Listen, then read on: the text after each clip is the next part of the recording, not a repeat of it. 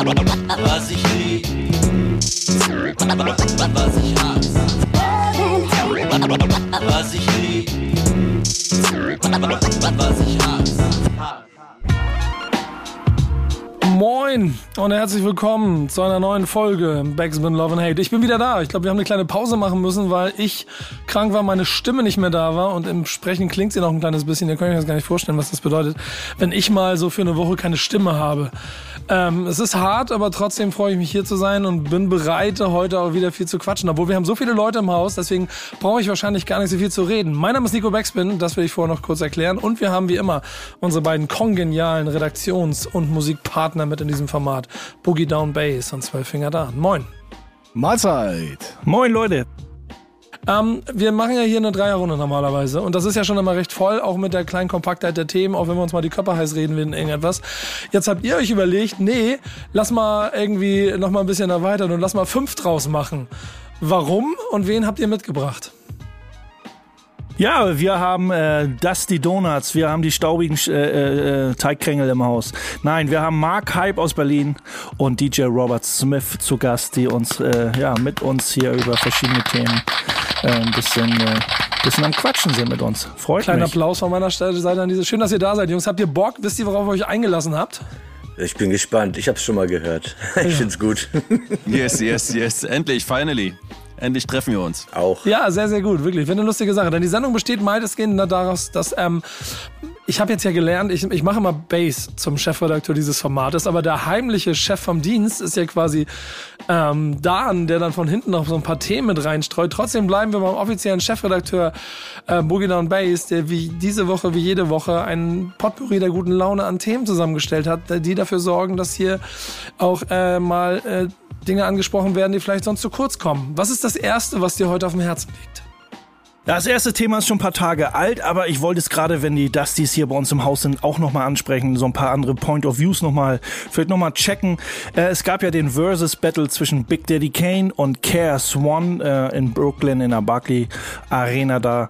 Ähm, und äh, ich hoffe, ihr habt das alle irgendwie gesehen oder bei YouTube durchgeskippt. Ähm, ja, darüber dachte ich, äh, das reißen wir auch nochmal. Wir hatten das als, als äh, Appetizer, als Ankündigung, bevor das lief, haben wir das angekündigt und sagten, wir schnacken nochmal drüber.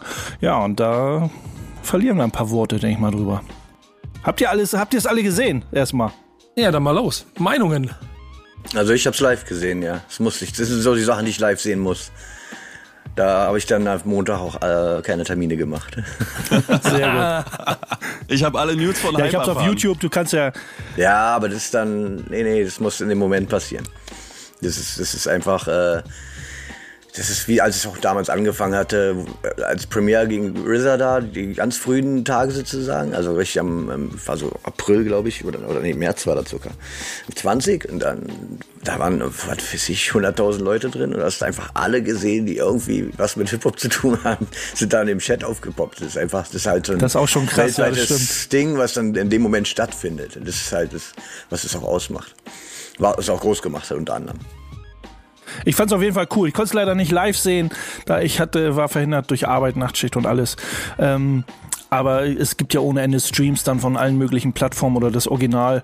Dann Ja, irgendwie klar. bei YouTube kann man sich das ja durchstreamen oder dann durchgucken, äh, wie man lustig ist. Und so. war schon war schon sehr interessant. Also äh, ich habe da ja so ein, in unserem Skript habe ich ja, das war auf dem Underground Hip Hop Blog. Äh, da war im Prinzip nur so ein so ein Meme quasi oder einfach nur ganz, ganz groß in fetten Letters Hip Hop One Today. Und ich meine, mehr, mehr konnte man mit mehr oder mit weniger Worten kann man das, glaube ich, das ganze Event gar nicht, äh, gar nicht erklären. Das reicht vollkommen aus. Ja, also es ist natürlich so der allgemeine Tenor und der ist auch super.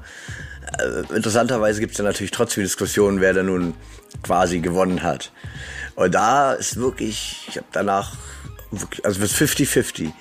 Also rein jetzt Meinungsbild sozusagen, was ich wieder gespielt hatte. Die einen sind halt knallhart, Karis One, die meisten Classics, der Battle-Performer schlechthin auf der Bühne. Versus dann aber Kane wiederum hat die bessere Performance natürlich gebracht. Der Dance, ja dann auch noch dabei sozusagen, ja. Hat sich völlig krass vorbereitet, hat die besseren B-Boys am Start gehabt. Äh, hätte einen besseren Freestyle, das weiß man nicht, aber ja, Karis One ist im Freestyle ja dann abgelehnt. Und dann diese ganze Situation noch mit DJ Scratch und Kid Capri, das war natürlich auch nochmal super schräg. Das ging auch nochmal in Rosenkrieg danach weiter. Ja, ja. Gerade in den in sozialen Medien, wo, wo äh, DJ Scratch äh, den Kid, Kid, Capri, Kid Capri ja sozusagen äh, so ein bisschen gerade gerüttelt hat und sagen, was fällt dir ein? Du kannst nicht irgendwie, das war nicht abgesprochen, kannst nicht äh, Big Daddy Kane dissen. Ja, da musst du aber Irgendwie, erst mal ne? Kid Capri hören auf der anderen Seite. Das geht doch viel heftiger ab. Das Scratch ist ja richtig ruhig geblieben jetzt. Dann. Weil Kid Capri hat halt auch ein Backup, ja, ein krasses. Ja, hol- holt die Leute mal ein bisschen ab, die es nicht mitgekriegt haben, denn nicht jeder wird's gesehen haben, damit die wissen, worüber ihr da gerade so Naja, Deep Scratch Talk war so ein bisschen übermotiviert, aber das war, da im Nachhinein gab es wohl die Absprache, dass es auch einen kleinen DJ-Battle geben soll. Wobei natürlich, was ist ein DJ-Battle in dem Kontext? Ich meine, klar kann Scratch ist dann von den Älteren sozusagen der, der Top-Turntable-Ist, so ja, so von dieser Jazzy Jeff-Liga und dem Alter ist er damit der Beste. Mal Kubert ausgenommen und so, die ist auch ähnlich alt. Äh, aber rein jetzt dieses, dieses typische ne, Hip-Hop, Hip-Hop-DJ-Ding, als, als äh, noch, der auch noch ein paar Routines kann. Und dann hast du natürlich Capri, der so wirklich so ein straight-up Party-Legende ist. Der, der, der lebt, lebt quasi von seiner Stimme so. ist halt so der OG. Aber Khalid wäre jetzt eine Beleidigung, weil Capri kann halt auch wirklich krass Party rocken mit seiner Selection plus äh, seine ja, äh, Entertainment-Skills dazu. Und den kannst du jetzt natürlich, äh, der hat da seine, weiß ich was, die er seit 30 Jahren nicht mehr gemacht hat, ein bisschen rumgesquetscht-Routinen dann noch rausgeholt, hätte er sich eigentlich auch sparen können. Aber es war irgendwie so, da hat Kane natürlich auch noch, da hat er sich gesquetscht, hat schon da mit so einem Turnschuh in der Hand, wollte mit dem Turnschuh scratchen. Und Kane so, hey, slow down, ist okay. Wir machen jetzt woanders weiter. Und das war halt Naja, auch ein bisschen der strange Scratch, so. hatte, Scratch hatte ja äh, hatte ja ein paar äh, Vocal Cuts parat, womit er dann Ja, hart ja, alles. Capri gedisst hat quasi. Das, hat er, das kann er natürlich auch nicht auf sich sitzen lassen. Das hat er dann ja natürlich einen kleinen Rattenschwanz in den sozialen Medien nach sich gezogen. Ja, ich war danach im Cl- im Clubhouse, ging noch so ein, ein, Fenster auf, wo Capri dann direkt nach der Show auch noch drin war, rumgequatscht hat über die ganzen Backstage-Nummern und so. War auch noch recht äh, spannend. Aber ich finde es überhaupt nicht schlimm. Ich meine, es gibt ein berühmtes äh, Zitat, Rap ist Kampfsport, also mach, mach dich gefasst, dass du gedisst wirst. Und ich glaube, das haben die äh, beiden aber trotzdem ganz äh, souverän irgendwie weggesteckt. Und äh, generell haben die sich ja auch immer wieder zwischendurch auch immer wieder ihr, ihr, ihre, ihre Liebesbekenntnisse hin und her geschmissen. Und äh, was ich aber ziemlich cool fand, ist, dass dass diese alten Herren aber trotzdem noch zeigen, dass die noch lange nicht zum alten Eisen gehören und dass generell auch dieses ganze, ganze Performance-Ding auf der Bühne auch jenseits der 50 ganz gut klappt und dass die Leute halt auch trotzdem noch irgendwie die Crowd rocken können. Natürlich vielleicht nicht mehr so, als wenn sie gerade 18 sind von der Power her, aber trotzdem Kane, also ich finde Kane auf jeden Fall absoluter, absolutes Monster, was äh, Bühnenperformance äh, an, angeht. So. Kane auf alle Fälle. Ähm, ja, dann äh, sage ich auch kurz noch mal was dazu. Also, ähm, ja, das ist auf jeden Fall krass. Also Kane hat eine unglaubliche ähm, Kondition im Rap. Also der ist ja, so- also der hat auf jeden Fall die schnelleren Tracks natürlich auch rapmäßig und äh, ein unglaubliches Maschinengewehr immer noch. Dazu tanzen noch. Äh, das ist wirklich krass. Und was mich bei Carries One äh, erstaunt hat, ich meine, klar, der hat seine Pausen genutzt, aber wen der alles ausgegraben hat, also welche Features da alles noch irgendwie auf die Bühne kamen, wo man dachte, die leben noch und die sehen alle aus wie, wie damals auf den, auf den Plattencovers in den Videos. Überhaupt nicht verändert. Matt Lyon hat mich so äh, geflasht. Ich so, was? Wo kommt der denn jetzt her? Und äh, seitdem poppt irgendwie Matt Lyon bei mir auch immer wieder ständig auf. Und das ist wirklich äh, geil. Also so die Musik, die man damals eingeatmet hat, auch tatsächlich nochmal live so zu sehen. Live on Tape quasi. Das war auch eine gute, war ja eine gute Show. Ne? Ich hatte mich mit, mit Torch jetzt äh, vor ein paar Tagen darüber auch unterhalten, ähm, dass es, äh, ne, hatten wir so, ja, hast du den Battle gesehen und hier und da deine Meinung, hatten wir uns auch so ein bisschen ausgetauscht. Aber es war ja, war ja so gesehen eine, eine Show mit Battle-Charakter in dem Sinne, war, war schon ganz cool, wie sie die, wie sie denn eben auch bei, von beiden Seiten eben ihre, die, ihr, ja, ihre, nicht Fans wollte ich schon fast sagen, also Freunde, also Weg, Wegbegleiter und alte Hase mit auf die Bühnen gebracht haben. Es war, war schon dope zu sehen. Ähm, und auch wo DJ Scratch den ja so ein bisschen gefordert hat, na, wollen wir was für die jüngere Generation tun, ist auch ganz dope, wo er so einen Trap, trappigen Beat gebracht hat und Kane dann mal eben direkt mit Double Time drüber gerollt ist über das Ding und sagt so, Jungs, äh, ich kann auch auf solche Dinger rappen, kein Problem. Da habe ich natürlich genau das Richtige für euch jetzt als nächstes, nämlich das nächste Versus ist auch schon angekündigt worden. 3-6 Mafia versus Bone Thugs and Harmony. Also die Triple Flow, die beiden Triple Flow Lager sozusagen, die battlen sich am 2. Dezember. Wäre das auch was, wo ihr sagt, so ist interessant? Also ich muss sagen, also für mich ist glaube ich Kane und KRS, ich glaube da kommt eher ja nicht so wirklich schnell irgendwie ja was was gegen an. Ich glaube 36 Mafia gegen Bone Thugs and Harmony ist für mich nicht so spannend. Wie ist das so bei euch? Naja, es kann schon spannend sein, aber es ist nicht, nicht mein, meine Thematik quasi. Also ich warte lieber darauf, dass sie für Buster Rhymes einen würdigen Gegner finden, der eigentlich nur Ja, Jay-Z das- sein kann. Das wird noch dauern, ja. Ja. Das wäre aber krass. Also das möchte ich auch bitte erleben. Aber dann auch so in diesem Show-Ding. Das war schon, war schon gut gemacht, nicht nur dieses Online-Ding, wo die sich gegenseitig aus ihrem Studio. ist ja nur noch Showding bei denen. Das ist ja riesig Ne? geworden. Ja. Hast du die X gegen Snoop gesehen? Das war eine krasse Nummer. Oder auch hier Bounty Killer Ding war krass. Auch Aldi Brothers, da waren eine Menge krass. Die haben immer noch so irgendwelche krassen Venues. Und Die, die haben ja diese Trill-App, äh, ein Fight und den ganzen Kram, da sind die ja eingekauft, ja, aufgekauft worden sozusagen. Das war auch der, wahrscheinlich der Masterplan, so um das halt auf Ist nächstes ja auch Level gut, dann da mit, äh, so, mit solchen, mit, äh, mit solchen Sachen das dann irgendwie mit Leben zu füllen dann oder dann Absolut. so aufzu, aufzubauen, da wirklich was draus zu machen. Gerade äh, mit äh, so einem alten, äh, mit so einem alten Hasen das auch zu machen, ist super. eigentlich. Ich finde Mhm. die, finde die Idee dahinter eben auch sehr geil. Aber der Thriller hat das Ganze ja gekauft und trotzdem finde ich halt total faszinierend, dass sie halt in, äh, allein schon in der Vielfalt, die ihr jetzt hier kurz beschrieben habt, ähm, genauso viel Respekt vor den Legenden haben, wie vor unterschiedlichen Stilrichtungen in anderen Regionen in den USA, die, ich meine, das 3-6 Mafia und Bone Thugs and Harmony wahrscheinlich mit dem, was sie gemacht haben, einfach die Weltmusik geprägt haben für die Neuzeit der letzten zehn Jahre. Äh, darf man nicht unter den Tisch kehren, aber wie du schon sagst, wenn es dann mal ein anderer Spielplatz ist, trotzdem schaffen sie es dabei Versus irgendwie jedem so seinen Raum zu geben und ich Ja. habe das Gefühl, auch wenn, ich weiß nicht mehr genau gegen wen, das war bei Lauren Hill, war ja auch mal da, ne? Und äh, das Ja? dann, ja, dann, dann knallt's au- ich, ich bin der Meinung, ja, ne? Oder Erika Badu, einer von beiden. Erika ich bring's Badu, gerade ja. durcheinander. War Ja, Padu Badu. gegen Jill Scott war das, glaube ich. Ah ja, genau, das weiß ich. Ich habe es durcheinander gebracht. Aber auch solche Battles sind dann ja auch noch wieder ein anderer kleiner Planet, der wieder Leute faszinieren und wo du irgendwie emotional mit angefasst werden kannst. Ich möchte mal von euch wissen, könnt ihr euch sowas für Deutschland vorstellen? Hatte ich tatsächlich schon äh, mit Katmandu drüber gesprochen, aber ich glaube, das Problem ist so ein bisschen, also dass man da hätte ganz schnell am Start gehen müssen. Aber ist das Red Bull, das Red Bull-Ding nicht schon so das ähnlich, von der Art und Weise her? Ich wollte gerade sagen, ja. Tatsächlich, aber der ist halt äh, nicht so regulär. Also was ich, einmal im Jahr oder was machen dieses. Und dann, äh, ja, dann hast du natürlich die verschiedenen Venues und auch diese verschiedenen Paarungen sind dann auch, es ist halt schon ähm, komplexer jetzt sozusagen bei Versus. Ich die haben sie quasi. Oldschool gegen New School einmal gemacht, so ein bisschen so, die den Level. Aber da haben sie es halt wirklich auch mit diesen gleichwertigen. What? Äh, kurze Frage an euch beiden oder an, an alle drei. Ähm, äh, wen könntet ihr euch denn vorstellen, da zu sehen äh, in der deutschen Ausgabe? Also bei den bei den DJ Battles auf jeden Fall euch beide. Das ist Jonas, Stino auch noch mit dazu. das ist der Selector. Und dann müsste, ja, dann müsste man so einen würdigen Gegner finden. Also so für die DJs wäre das, glaube ich, ganz nice. Das das die Donuts Lager versus, keine Ahnung, Ja, wer sich auch immer, immer traut. Ja, also mit 45 kommt da ja keiner in Deutschland. Ja, wäre wär cool, wenn man so, so ein paar Klassiker auskramt, so, ne? Also anstelle, keine Ahnung, und ich könnte mir so auch so Ja, Crew du kannst Ding ja so vorstellen, du, gegen so. Blumen, Blumentopf, Blumentopf gegen massive Töne oder sowas. Das- Ja, oder auch Beginner gegen 187. Wäre auch witzig. Oder so, okay, wenn man so, wenn man da den Clash haben will, wäre natürlich auch super, so, ne? So ein, oder so ein Savage gegen Curse oder so. Ja. Das wäre Ja, vielleicht genau. auch eine ganz gute. Das wären ja also eine Dinger. Das wäre ja, Ja, schon es- möglich. Das wäre wär insofern immer ganz interessant, weil ich schon ähm, mir nicht so ganz vorstellen kann, wie das über die Generation in Deutschland so funktioniert, was die Fanbase angeht und, und den Respekt auch für die Künstler im Vergleich zu dem, wie es in den USA offensichtlich der Fall ist, weil du anders sozialisiert wurdest Das damit. ist die Nummer. Ähm, wenn, keine Ahnung, heute 20-Jährige, ob die nach Sammy Deluxe den Respekt wiedergeben für das, was er 20 Jahre auf Mühen geleistet hat. Und wenn du besagte Blumentöpfe rausholst und sie, weiß ich nicht, gegen äh, BHZ antreten lässt, ähm, ob die überhaupt einen Funken Respekt kriegen von irgendjemandem in der Halle.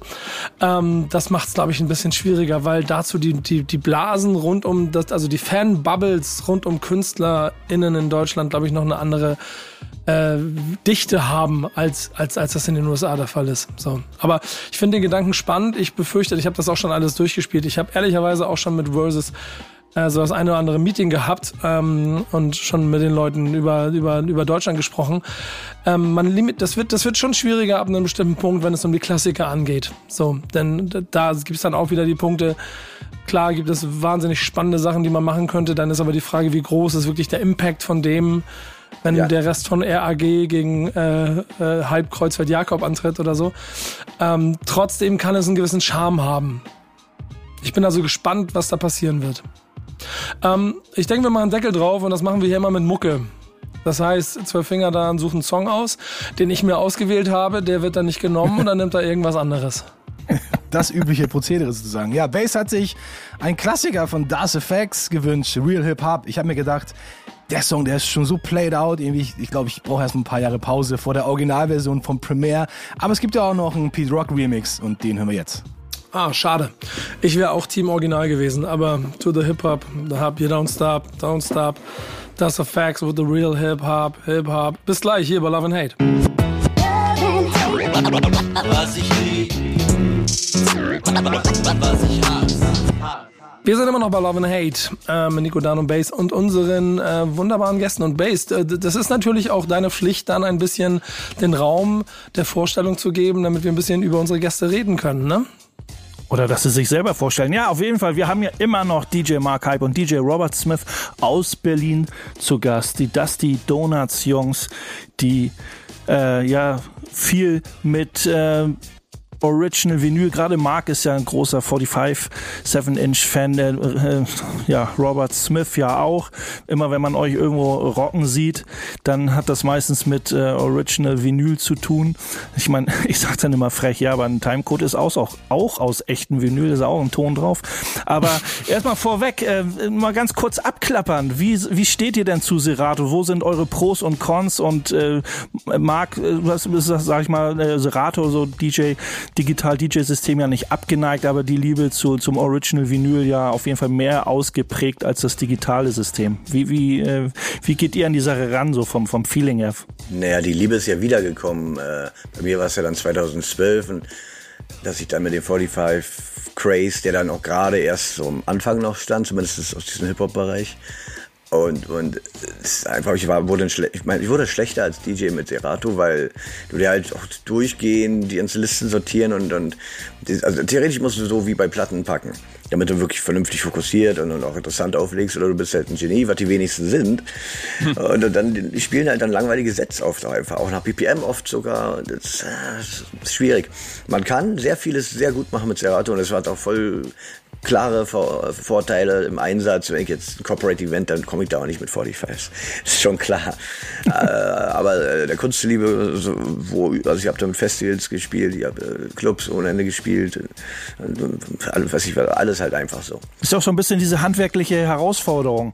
Äh, so sehe ich das. Wenn man das auch mit, mit äh, also so ein B-Boying, da gibt's nicht irgendwelche Schablonen, wo man, aber beim, beim Graffiti zum Beispiel, wenn du jetzt so Outline, ja, ich mache mach ein Piece irgendwie und, und die Outlines mache ich aber so mit so einer Schablone anstatt freie Hand oder so. So ver vergleiche ich das ab und zu, ne, dass man, da fehlt dann Naja, natürlich pass das. Serato ist natürlich so diese Erweiterung, wenn du, viel mit, mit diesen Q-Punkten und diesen Sample-Funktionen Ja, genau. und daraus, daraus schon so eine Live-Performance, Genau. Remix, neue Beats bauen aus, aus äh, Songs. Das ist super, wie die Leute mit Fingerdrumming dann abgehen. So alles, alles super. Ja, da- das ist ja auch super. Äh, der, der Unterschied bei den 45s, was die Leute meist nicht verstehen, ist, dass man äh, ähnlich wie früher viel kuratierter an, an, ankommt zum Set. Ja, man hat halt irgendwie, je nachdem wie viel man mitschleppt, 100, 200 Platten und da, dann, da musst du durchkommen mit dem Abend. Was auch eigentlich immer gut funktioniert hat, nämlich auch die Jahrzehnte davor super funktioniert. Und was ein großer Irrtum, den die meisten Leute auch haben. Kleine Platten, kleiner Sound, völliger Humbug. Das ist einfach nur Ja. eine kürzere. Das die ist, ja genau ein wie eine kleines, Maxi. das ist wie, ja, das ist wie so ein kleines Set oder eine kleine Sammlung. Ist ja ein Teil deiner Sammlung, ein, ein, ein Teil deiner Sammlung mitnimmt, die aber so viel Power hat. Also man, man, all, all Killer, no Filler, ne, sozusagen. Ne? Also Das wie auch viel, wie viel, Beispiel. wie viel Filler hat, haben viele DJs auf ihren Genau, Laptops dann und nur? du hast begrenzte Stückzahl und dann machst du keine Filler, die reinpacken. Ich, ich, ich würde gerne würd gerne noch mal kurz einmal rausbrechen für Leute, weil ihr seid schon wieder sehr im Deep Talk, äh, für Leute, die vielleicht auch gar nicht so genau mitkriegen, was ihr da genau macht. Ähm, könnt ihr mal diese Faszination rund um die 45s erklären und was dann die Idee dahinter gewesen ist, warum ihr zu dem geworden seid, was ihr im Prinzip heute auch überall seid? Ja, letzten Endes ist es ja eine ganze Szene. Interessanterweise sind die auch sehr alt. Das sind meist ältere Veteranen-DJs. Ich sag mal, fängt vielleicht bei 35 an oder so. Streckt sich bis wahrscheinlich Mitte 50. Und äh, es ist halt, du hast dadurch wieder deine alten äh, Werte und auch äh, Erfüllung durch, durch das Sammeltum. Du sammelst wieder Platten, du kannst dich wieder austauschen über Musik. Besser als vorher ging es einfach so äh, durchgeballer.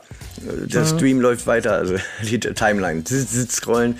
Wie lange hat denn so ein Album, wenn man es heute rausbringt, Halbwertszeit ist da eine Woche oder was? Und dann kommt da schon das nächste. So. Und das hast du bei den Dingern nicht. Da kommt halt auch teilweise von Labels auch nur so alle drei, vier Monate mal was. Und dann die, merkst du, da gibt's natürlich jetzt auch die Streaming, hat sich das auch nochmal extrem verdichtet. Ja, da sind natürlich alle jetzt untereinander connected, die treffen sich in den Chats. Und, und da sind auch alte, größere Namen mit dabei teilweise. Äh, es ist, also es ist einfach mehr eine Community wieder. Und gibt es viele Neuveröffentlichungen auf äh, Extrem. 45 oder ist es und, und in Ursprüngen war es aber doch mehr quasi alte Sachen sammeln oder wie hat sich das über die Zeit Also am entwickelt? Anfang gab es das noch nicht, das hat sich entwickelt. Wir sind da mit Dusty Donuts auch äh, mit der Speerspitze gewesen. Das wirklich auf diesen Hip-Hop-Funk-Edit-Level und dann auch so, weil ich dann halt auch so extrem so professionell wie möglich in dem Rahmen gestalten wollte. Das haben viele bisher noch nicht geschafft. Manche versuchen ranzukommen, sieht auch okay aus, aber ja, ich übertreibe halt immer gerne in alle Richtungen. Aber wenn man, wenn man so deine Posting oder die von euren Dude und unserem Dude Stino sieht, den jeden Freitag, wenn er seine neuen 45s bei Instagram rausposaunt, was er neu hat, dann sieht man schon, was für Klassiker so nach und nach auch äh, von welchen Firmen auch immer dann wieder re-released werden. Auf eben halt äh, äh, Seven Inches, voll, voll dope, einfach auch um diese Szene auch, wo man sieht, äh, äh, oder eben aus der Szene für die Szene ja meistens Ja. gemacht wird von solchen Leuten. So wie ihr ja auch mit Dusty Donuts. Das ist rein DJ-basierend, um ehrlich zu sein. Robert Smith, welche war deine, welche war deine erste 45? Kannst du dich dran erinnern eigentlich? Meine erste 45, boah, Hip-Hop oder Rap, so, so in der Richtung? boah, keine Ahnung, was das war. Es war bestimmt Hip-Hop. Also äh, mal abgesehen von irgendwelchen äh, Kinderschallplatten von damals, aber so, ich glaube, das war bestimmt Hip-Hop. Und es war vor allem in einer Zeit, wo 45 jetzt noch nicht so die Bewegung war. Da kannte man die 45-Bewegung eher aus dem Reggae Rugger Dancehall. Die, die DJs damals vor über 20 Jahren haben ja schon mit 45 aufgelegt. Und ähm, da war für einen Hip-Hop-DJ war die Platte viel zu klein so. Und da gab es aber auch noch nicht irgendwelche besonderen Slipmats äh, äh, und, und, und äh, 45 Adapter, die äh, das, dafür sorgen, dass die Platte sicher und fest in der Rille auch äh, liegt und so weiter und so fort. Also da, das war, wir Hip-Hop-DJs mussten immer den ganzen Platz von der Platte benutzen und mussten Druck ausüben und so weiter. Und, und jetzt, ähm, Jetzt war die Frage eigentlich eine ganz andere. ich wollte gar Nee, aber die gar nicht beantworten, welche Platte meine erste war. Aber Nochmal zur Technik zurückzugehen. Ähm, das war so Hip-Hop war wurde dir ja ganz anders auch vorgemacht mit mit 12 Inches, mit äh, auf 33 und da irgendwas machen und jetzt zu wechseln auf 45, da, wo die Platte auch noch schneller dreht, das braucht einen Moment, um da erstmal reinzukommen, aber wenn man da drin ist, dann ist es, hat es so viel Finesse und, äh, und, und äh, ja, das macht so viel Spaß, so viel Feingefühl brauchst du dafür und dann wieder auf 33 zu gehen, manchmal ist echt schwierig, weil alles so langsam ist und ist merkwürdig. Es ist auch Fun-Faktor dabei, ja, mit 45s zu arbeiten. Hat auch einen, eigenen, einen ganz eigenen Charme, so, ne? Also wo man Total, dann, den, den man auf, ja, Und, und naiv, naiv gefragt von außen, eine Drake-Single kriege ich aber nicht auf 45, ne? Die neue. Äh, es, ne? gibt, es gibt einen Bootleg hier von dem, was war der große erste Hit damals? Hot Bling. Die gibt's und dann gibt auch, es gibt schon ein paar, aber es, tatsächlich das Problem ist so schnelllebig, dass du natürlich jetzt nicht sagen kannst, du könntest das aktuelle Set sofort, du könntest ein paar Klassiker. Wie wie heißt die anderen Dupes? Es gibt so ein paar, haben so manchmal so sammlermäßig so. Aber es ist natürlich wirklich nicht viel. Es gibt vielleicht 30 Scheiben das ist von dem New School Bereich so. Und die sind wirklich in diesem Drake-Level so. Ja, es, aber trotzdem finde ich es total krass, dass selbst da diese Nummern es irgendwie in diesen Kosmos geschafft haben, weil von meinem Gefühl her sich schon eher so nach einer guten alten äh, äh, Soul-Hip-Hop-Party anhört, die man ähm, weitestgehend Ja, ausschließlich ich habe auch damit hier bespielen Niggas kann. in Ne? Paris habe ich auch. Zum Ja? Beispiel. Mit Otis auf der.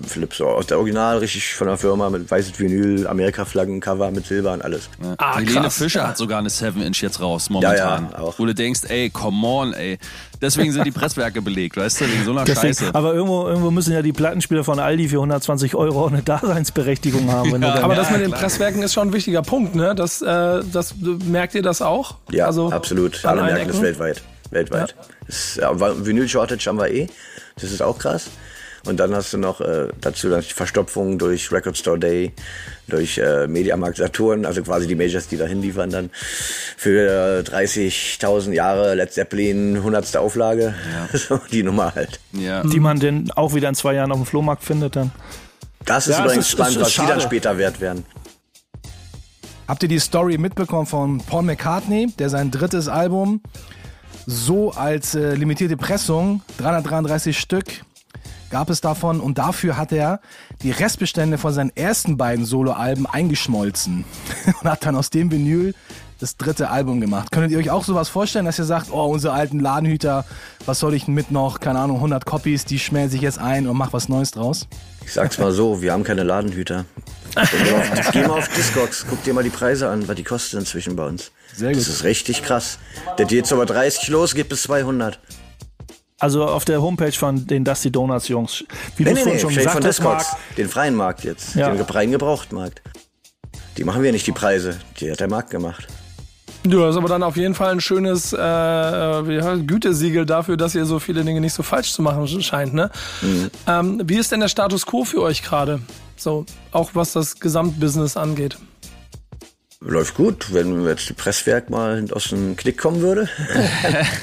wenn wir jetzt theoretisch eine eigene. Presse hätten, könnten wir auch irgendwie, weiß ich nicht, vier Scheiben im Monat raushauen eigentlich. Das ist leider auch das, was gar nicht so gesehen wird von den Leuten, was da für techn technisches Know-how hintersteckt. Äh, was man da irgendwie leisten muss, um überhaupt so ein Vinyl äh, herauszubringen. Ähm, ne, von, von, von, von der ersten von der ersten Minute an, was Technik, was die technische Seite angeht, das ist schon ein, ein ganz schön großes Ding. Also einfach mal sagen, ich gründe oder ich kaufe mir Rest ein Presswerk auf oder irgendwas, also oder ich, ich kaufe mir Geräte, um das selber zu machen. Das ist das ist schon Horror. Das das kaufen wäre das eine, aber das bedienen zu können und den Ja. Vinyl dann ja herzustellen, wäre wirklich das andere, so ne? Du brauchst ja einen, der dir das nochmal mastert, also die Matrize baut. Das ist die große Auch Kunst. dieser Aber Schnitt, Resten Ne? Also dieser geht ja. Vinylschnitt, ne, auch Ja. so. Der ist eine eigene Kunst für sich. Das Vinyl-Mastering vorher ist eine Kunst für sich. Und natürlich die Maschine selbst sind ja aus den 60ern. Da, da kannst du nicht Ersatzteile ordern und Techniker. Das musst du alles selber, das musst du einfach Metaller sein eigentlich. Um das für dich dir selber alles einzurichten und, und, und bedienen und die ganzen Fehlerquellen ausschließen zu können und den ganzen Krams.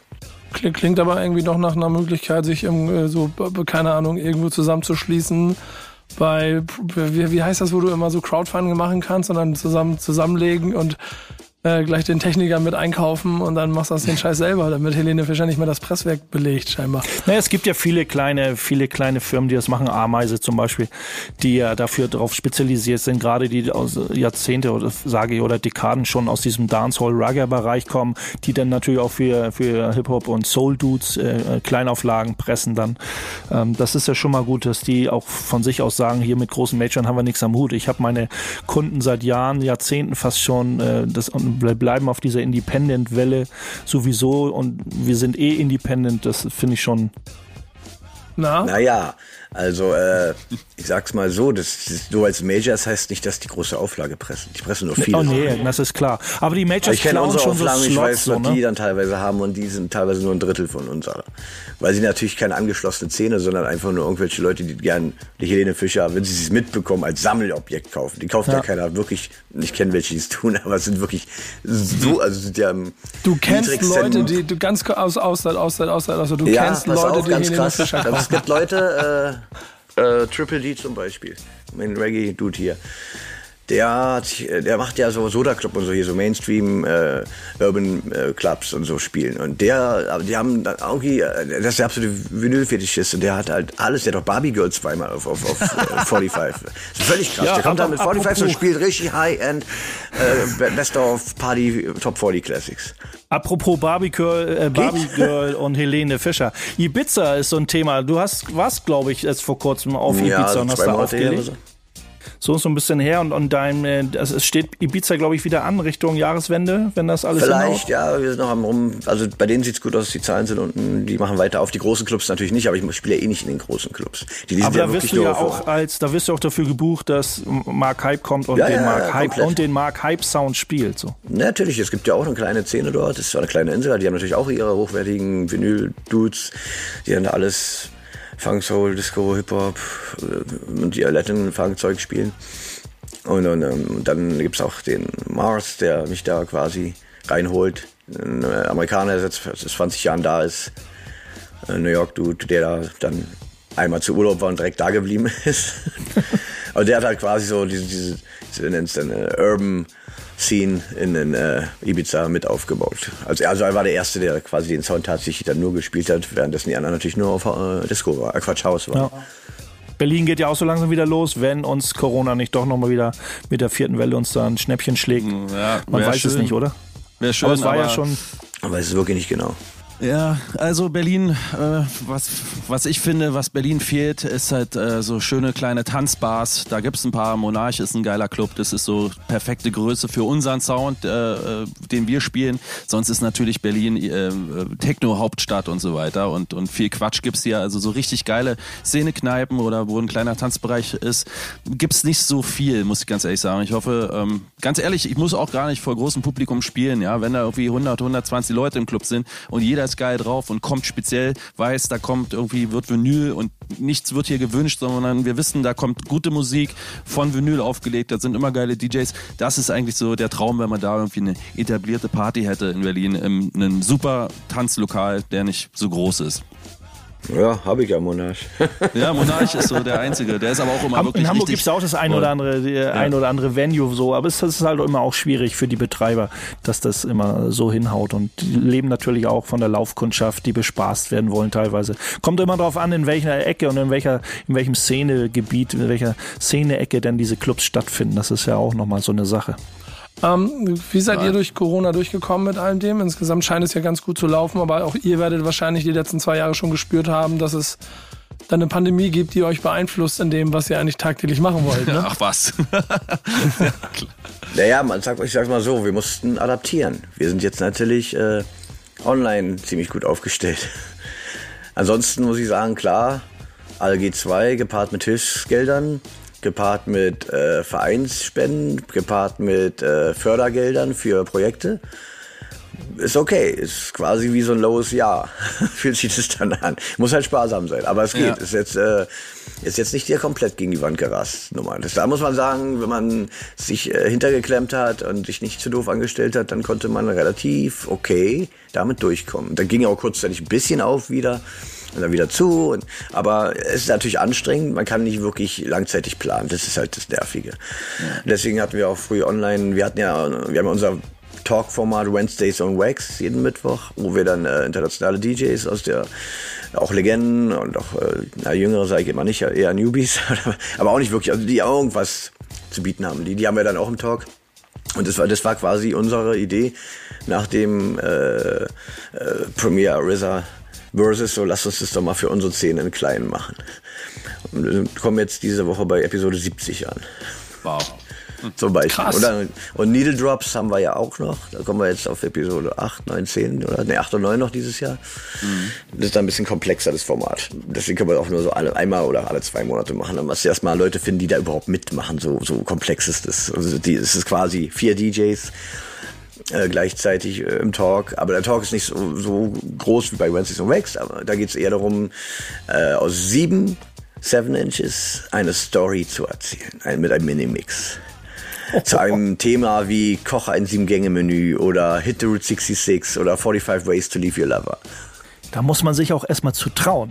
Ja, du musst erst mal Skills haben, du musst Digging-Skills haben, Knowledge, dann noch Kreativität, dann noch irgendwie Streaming-Equipment. Es sind so viele Sachen, die da, es ist wirklich schwer, Leute zu finden, die das hinbekommen. Aber allgemein so das Streaming, also es macht mit Sicherheit, ihr würdet es nicht machen, wenn es nicht auf irgendeine Art und Weise Spaß macht, nicht nur Ja, zum. Mittel, Mittel zum Zweck so. Wie sind so allgemein so eure Erfahrungen, also das Feedback auch von den Leuten?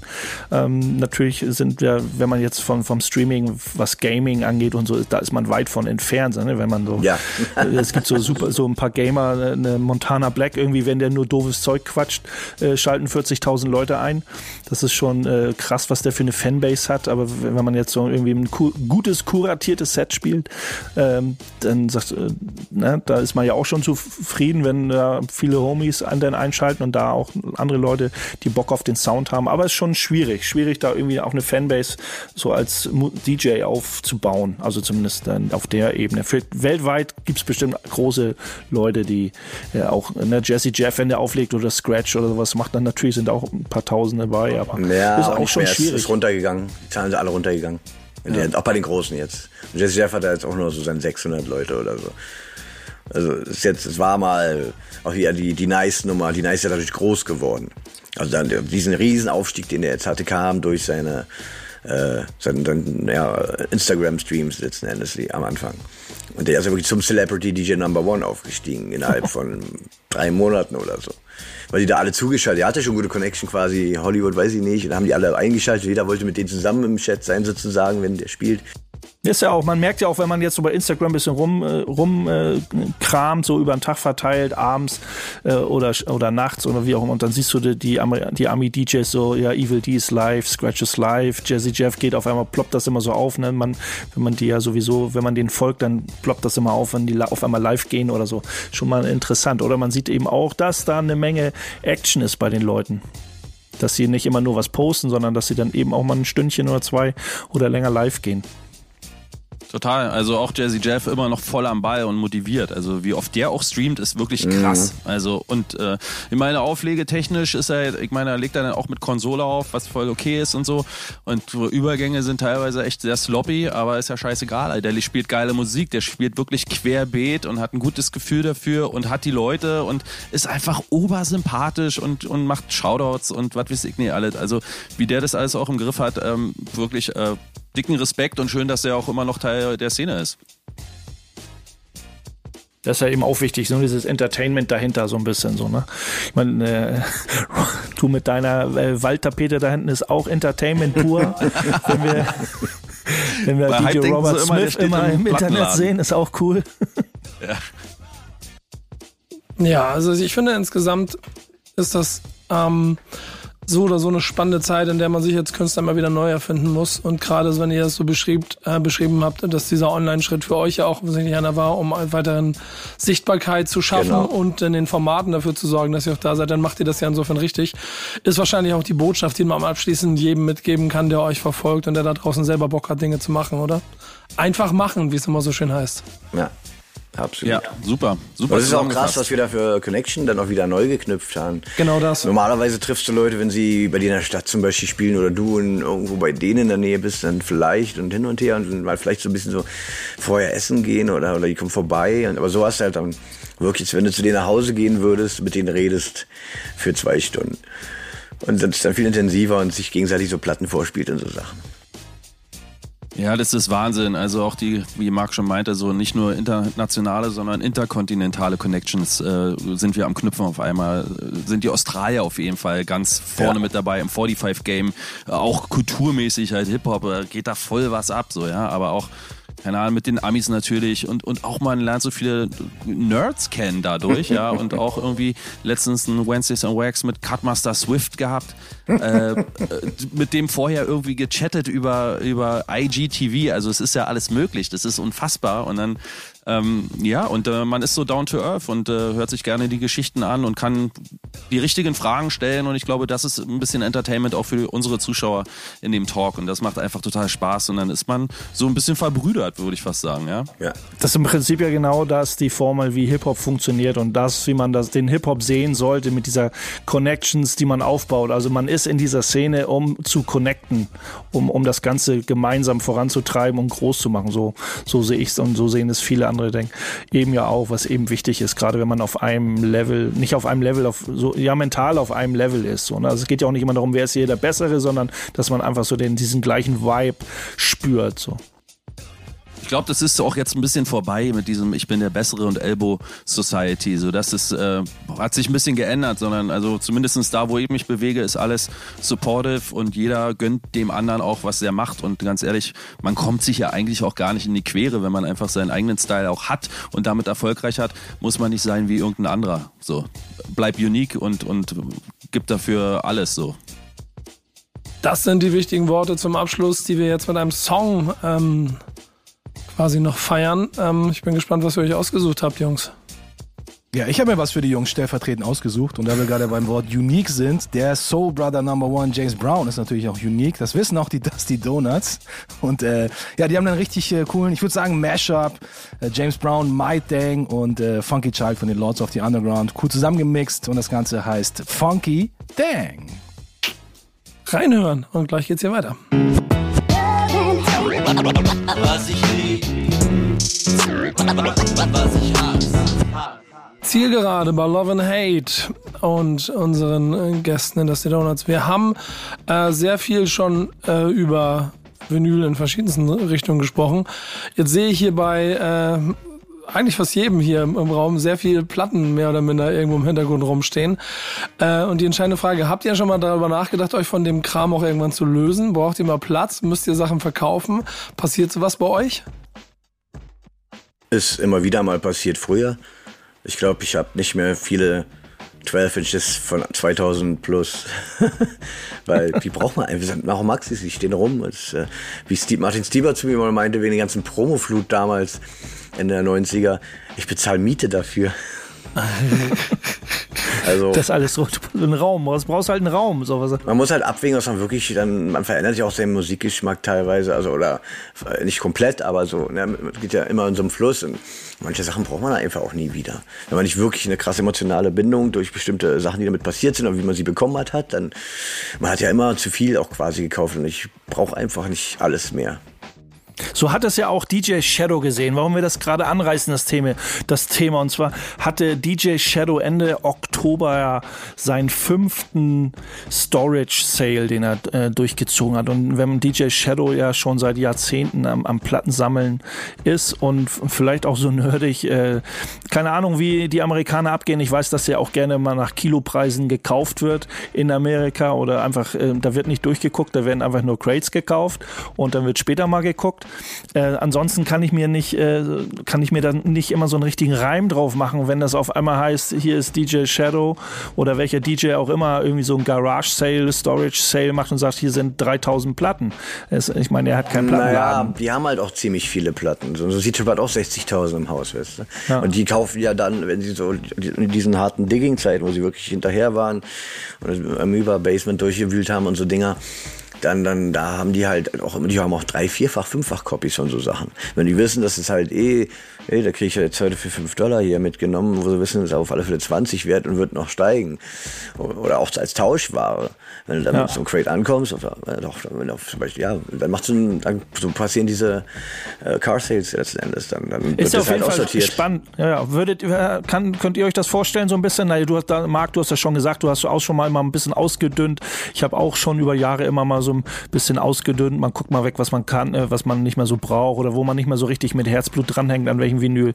Da sage ich dann auch gerne mal, kann weg. Lieber, lieber drei weg und dafür wieder eine richtig gute kaufen oder ein paar Ja, mehr ja, weg ja. und da ein paar richtig geile für kaufen, wo man sagt, so, die, die hole ich auch viel öfter aus dem Regal und leg sie einfach nur mal auf. Ja, vor allem, vor allem, wenn ich mir bei Robert das angucke, du stehst ja mehr im Wald und da steht nur eine kleine Handvoll Platten an der Seite bei dir hier über dem Bildchen. äh, ist das der Rest, der übergeblieben ist vom letzten Sale oder wie hast du das bisher so gemacht? Äh, nein, guck mal, das ist doch hier, das ist doch einfach der, der Showpart hinter mir. Ja, ja, das ist mir schon klar. wie bei TV Total und hinter den Kulissen sieht es ganz schlimm aus. Also. Quasi, wenn du den Vorhang zur Seite schiebst, stapeln sich da so, so Kisten. Genau. Unberührte. Ja, ja, genau. Ja, da, hier stehen welche da. Ich bin eigentlich auch ein bisschen umzingelt. Ich habe jetzt nicht so viele, wie Hype jetzt auch hat. Reicht mir aber trotzdem schon, ganz ehrlich. Und äh, ich muss auf jeden Fall auch sehen, dass ich ein paar loswerde. Also ich habe auch viel, auf jeden Fall viel Schnulli dabei, irgendwie, wo ich denke, okay, wer will denn das? Also das ist wirklich teilweise Schrottware. Da muss ich mal irgendwie ähm, auf dem Flohmarkt so billige Crates irgendwie verkaufen. Also ich habe auch mal, ich habe ja auch oft so, Dan hat mir oftmals ausgeholfen. Ich habe ich hab ihn mal gefragt, kennst du die und die 12 Inch und das Boombett Brett oder so. Und dann, ja, schwer zu kriegen. Und Dan so, ja, ich glaube, ich habe da noch drei von. So, und also von Dan habe ich auch schon das öfters mal eine bekommen. So, kennt ihr das eigentlich auch von den Homies, dass man sich so, hier habe ich noch ein paar doppelte, bisschen Backstock liegen irgendwie, dass man sich so durchguckt. Oder ihr habt mit Sicherheit auch irgendwelche Homies, die über die Jahre, mag mit Sicherheit über Jahre, äh, ich, ich kenne ja auch die Leute, die ihre Plattensammlung irgendwann, äh, äh, Familie, Kinder, Haus, irgendwie sagen, nein, Platten, da habe ich nicht, Plattenspieler ist eh schon lange weg, jetzt will ich meine Plattensammlung Sammlung verkaufen. Marc, komm doch mal vorbei, äh, kannst du gerne mal durchgucken. Ähm, das tut aber eigentlich doch weh, ne? wenn man eigentlich so eine alten Hip-Hop-Homies und die ihre, ihre Vinyls verkaufen. Man freut sich vielleicht selber ein paar gute Schnäppchen zu machen, aber irgendwie doch traurig. Ja, ist natürlich, vor allem wenn es jahrelang zusammengesammelt wurde, ist es immer so eine andere Nummer. Ja, aber auf der anderen Seite, ich meine, wenn noch da kein Feeling mehr da ist, die es wirklich eigentlich nur noch nutzlos im Keller verstaut haben, dann, Dann brauchen die neue Heimat so. dann ist es tatsächlich besser, es in gute Hände zu geben. Ja. Ja, total. Also äh, gerade wenn es richtig, wenn es eine gute Sammlung ist, dann nimmt man die natürlich mit so, ja. Und dann, die kann man gut verkaufen oder behält dann noch ein paar. Das ist ganz klar. Die kann man auch nicht wegschmeißen. Also das geht nicht. Nee. Also es gibt so Leute, die schmeißen ihre Sammlung wirklich weg, äh, weil sie keine Ahnung haben, so, ja. Das ist ja noch schlimmer so, ne? Wie dann, okay, dann ein bisschen Rohstoffe irgendwo oder irgendjemand freut sich, weil die irgendwie, keine Ahnung, äh, von der Stadtreinigung abgeholt werden und irgendwo landen sie dann irgendwie und man wundert sich, wenn man in irgendwelchen so einen so, so, so Kaufhäusern, wo die alten Möbel ausgestellt werden, wo mal Platten zu holen sind. Ich weiß nicht, wie es in Berlin ist, aber es gibt es in Hamburg ja auch. Weißt du, was ich Äh. gefunden habe auf der Straße? Schon zweimal. Plattenspieler. Also einmal ein Technics, so ein, so ein Bomb-Vorhörspieler. So, so der erste, womit auch damals gescratcht und aufgelegt worden ist. Der stand auf der Straße wie neu. Unfassbar. Und dann noch mal ein paar Monate später noch mal ein Plattenspieler, so mit Klavierlack, so. So ein äh, ganz normaler, aber Vollautomatik. Ich dachte, so, was ist da los? Also, wie hast du Das ist mitgenommen? halt. Sperrmüll, ne? Für die Leute ist Frage. es so. Aber hast du die mitgenommen? Das ist die ja wichtige klar, Frage. na klar. Äh, Die Plattenspieler kommen zu mir. Ich mach gar nichts mehr. So. Das ist echt krass. Äh, jetzt habt ihr ja vorhin schon davon gesprochen, dass teilweise die eigenen Releases bei Discogs bis zu über 200 Euro bringen. Wie, wie seht ihr das, diesen Hype, der mal abgesehen davon, dass es die eigenen Presswerkplätze belegt, aber generell dieses Gefühl davon, dass Vinyl so seine Renaissance erlebt und die CD ja dann doch über die Jahre vielleicht so ein bisschen wieder abgelöst hat. Wie, was, was, was löst das in euch aus? Zufriedenheit? Mm, Ja, Genugtuung. Dass man das, dass man das Richtige macht, denke ich mal so. Ne? Soll, dass man Aber das, davon die Zeit- abgesehen, äh, CDs sind wieder am Aufstreben. Sammlertechnisch. Also das, jetzt kommt der krasseste Tipp ever. Da können sich da alle mal schön drauf. Oh, warte, warte, warte, ganz kurz, dann ganz kurz. Können wir ganz kurz einmal den, den Raum lassen? So, jetzt Sammlertipps mit Mark Hype. Hip-Hop Maxi-CDs der 90er. Guck dir mal da die Preise bei Discogs an. Viel Spaß. Alter Schwede. Ja, nee, da will ich gar nicht rein. Ich glaube, ich habe auch alles. Ich meine, da wie krank ist das? Wer holt sich eine Hip-Hop Maxi-CD? Das ist nur für Ja. Leute heutzutage noch, die schon alles haben. Nee, aber sozusagen. da, da, da gehe ich aber mal ganz kurz rein, Leute. Nee, da gehe ich ganz kurz rein. Es gibt so einen Künstler, Pimp, mit dem ich ziemlich viel auch in der letzten Zeit verschieden gemacht habe. So ein jüng- jüngerer Künstler, der äh, auf jeden Fall zu der Ägide der Richtigen, äh, so nenne ich es mal, gehört. Äh, sowohl inhaltlich auch als im Gesamtpaket. Und der hat so eine kleine Community um sich rum aufgebaut. Und der hat vor kurz, der macht immer so absurde Sachen. Und der hat genau vor einem halben Jahr auf einmal eine Maxi-Single rausgebracht. In einer 100er-Auflage, selber. vor- Das Ding ist ihm aus den Händen gerissen worden. Weißt du, was das nächste ist, was er jetzt gemacht hat? Jetzt hat er ein Magazin gemacht. jetzt, der macht also, also das ist über so Ja, die ja, schon 90er haben angerufen und wollen ihre Sachen wieder haben, die Ja, er gerade ja, macht. ja. Und der Typ ist 2021 und still äh, auf, dem- auf dem Weg dahin, sich sein, sein Ding aufzubauen. Das ist total faszinierend. Also ich, ich gehe mal zu Discogs und guck mal nach, welche Maxi-Single ich mir hole. Aber es ist halt selber, es, ist, es steckt immer viel Geld hinter so, ne? Ich meine auch immer Respekt an die, an die äh, Mixtape-Dudes oder die, die Mhm. Tapes machen. Das ist wirklich nur für die Liebe, okay? So die kleinen Auflagen 50, 100, man, da, da kommt eben auch wieder die Produktionskosten kommen eigentlich immer wieder so rein und es wird aus dieser Szene heraus, wird das ganz gut verkauft, aber es sind ja keine riesigen Summen, aber das kostet ja auch viel Zeit und das alles zu machen. Ähm, da immer allergrößter Respekt, aber bei Vinyl ja auch. Das bleibt ja auch in der Szene, kleine 7 Inches, kleine Auflagen. Ja, absolut. Ähm, mit, mit dem Geld, was wieder reinkommt, wird die nächste Pressung bezahlt oder so ein bisschen im voraus gedacht, was man als nächstes damit wieder machen kann. So, ne? so läuft das ja äh, im, im größten Fall. So, und mit, mit Chance kann man sich doch nochmal wieder was Neues, ein bisschen was leisten. So, aber generell steckt man das Geld ja wieder in die nächste Produktion. Aber Marc, sag, sag mal, ich brauche noch mal einen Tipp. Ich habe nämlich gerade die erste, die ich ausgesucht habe, war Method Man featuring Mary J. Blige, I'll Be There For You. Die kriege ich für 30 Cent im Moment. Wenn ich mit der, der 243 Cent zum Verkauf, wenn ich jetzt so handel, händlermäßig mir 200 kaufe, meinst du, ich kann damit äh, abzüglich Porto irgendwann so in die Gewinnmarge kommen oder gibt es andere Titel, auf die ich achten soll? Ja, ich glaube, es kann schon ein bisschen passieren. Man kann jetzt keine Wunder warten. Das ist auch wirklich total titelabhängig. Ja, sag das mal kommt- einen. Ich weiß, guck mal, Mob Deep vielleicht war, glaube ich, teuer. Aber ich habe gesehen, zum Beispiel Born to Roll Master Ace ging für 60 Euro. Wow. Krass, ernsthaft? Und wir haben sowas damals vielleicht beim Umzug weggeschmissen, irgendwie so. Ja, ja. Guck mal, siehst ist du, da, da ist nämlich der Wegschmeißer. Ja, weil du die dreimal auf Vinyl hast. Ja, so, was Und die so, Vinyl 12, die CD, sind so, scheiß wert jetzt. das ist halt auch verrückt. Das sind Maxis die sind nichts mehr wert, weil die Leute keine Maxis heute mehr brauchen. Keiner pl- schleppt mehr große Platten mit rum, geschweige denn überhaupt Platten. Deswegen auch die Vorliebe, weil sie sind transportabel. Und, und die Maxis sind, die Christopher, die sind die Ladenhüter schlechthin. So, die, die Alben gehen sehr gut. So Naja, 90er Maxis, Classics 12-Inch alles. Maxis, da merkt man ja auch den Markt, dass 12-Inch Maxis kaum, kaum so gut wie gar nicht äh, mehr gemacht werden, produziert werden. Also es gibt EPs, Nee, ich rede ja es von gibt alten. Ne? Ach so, von alten, ja, Die das alte ist natürlich Klassiker auch. nichts mehr wert. Aber die 12 Inches machen sich sehr gut auf diesen äh, LP-Boards, die du ja auch hinter dir hast. Insofern ist das doch vielleicht das, dass man sie, dass man die zum Beispiel ummodifiziert von Gebrauchsgegenstand auf dem Plattenspieler zu Dekoration an der Wand. Also einrahmen verkaufen. Einrahmen und verkaufen. Dann äh, könnte es vielleicht im Zweifel funktionieren. Vielleicht sogar noch das eine oder andere Autogramm drauf. Zack, hast du gleich einen anderen Wert da drin. Finde ich sehr gut. Man darf auch nicht vergessen, es kommt auch immer auf die Pressung an. Also wenn du bei Discogs guckst und dann äh, Ah, hast du kommt natürlich die so. EU-Pressung oder die Original US oder Ja, Japan-Pressung. oder dann Promo-Aussand und so Dinger. Promo, ja, wenn da Promo steht, dann hast du immer, glaube ich, einen guten Griff gemacht. Echt, ist ja, ja. Ist krass. Also ich, ich muss ja ehrlicherweise sagen, ich ziehe auch immer den Hut vor, Jungs, für euch, die dann so deep in dem Ding drin sind und auch mir jetzt hier an Nerzes erzählen können, dass ich jetzt Maxis, CD, Singles bei Discogs suchen soll, weil da eventuell demnächst der Shit abgeht. Aber würde das bedeuten, könnt ihr euch vorstellen irgendwann, dass ihr der, der quasi die äh, 45s äh, zur Seite legt und ab dann nur noch Maxi-CDs in diesen, diesen DJ-Dingern da auflegt? Nee, null.